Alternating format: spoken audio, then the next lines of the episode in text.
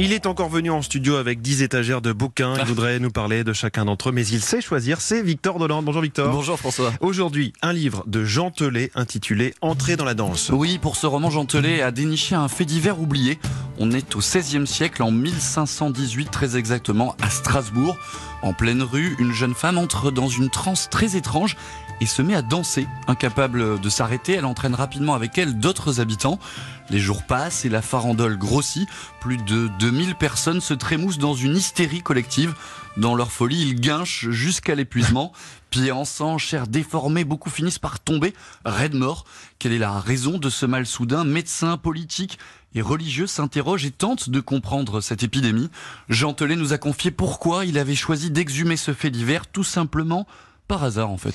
Je prenais le train pour euh, aller euh, à la foire du livre de Brive et c'est un train qui est appelé le train du cholestérol parce qu'on le prend à 9h, à 9h30 il commence à nous servir l'apéritif, à 10h arrivent les foie gras et à 11h30 tout le monde en est à la vieille prune de Souillac. Ce qui fait que tous les écrivains sont tous torchés dans le train. Et à un moment je vois un type qui vient me voir avec les yeux tout brillants qui me dit Jean, est-ce que tu as déjà entendu parler de l'épidémie de danse à Strasbourg en 1518 Et là moi je me dis c'est le mec le plus bourré du train lui. Puis le soir dans la chambre d'hôtel, j'ai quand même regardé sur, sur Internet et je me suis aperçu que, bon sang, c'était une histoire vraie. Et tout de suite, je me suis dit, mais je vais raconter ça. C'est une histoire démente et réelle. Avec beaucoup de distance et d'intelligence, Jean Telet décrit remarquablement certaines scènes vraiment horribles.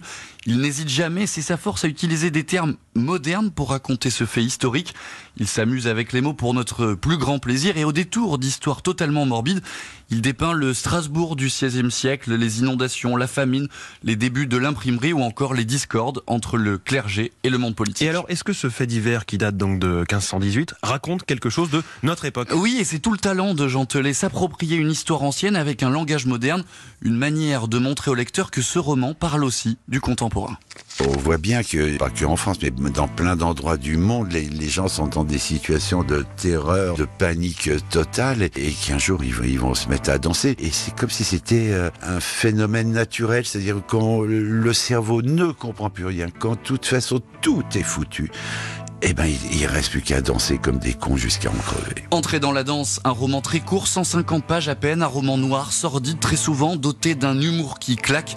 Bref, si vous aimez un peu l'histoire avec un grand H et les auteurs qui jouent avec les mots, à coup sûr, ce livre est pour vous. Et on rappelle le titre du roman que vous nous conseillez aujourd'hui, Entrer dans la danse de Jean Telet, c'est aux éditions Pocket. Merci Victor. Merci François.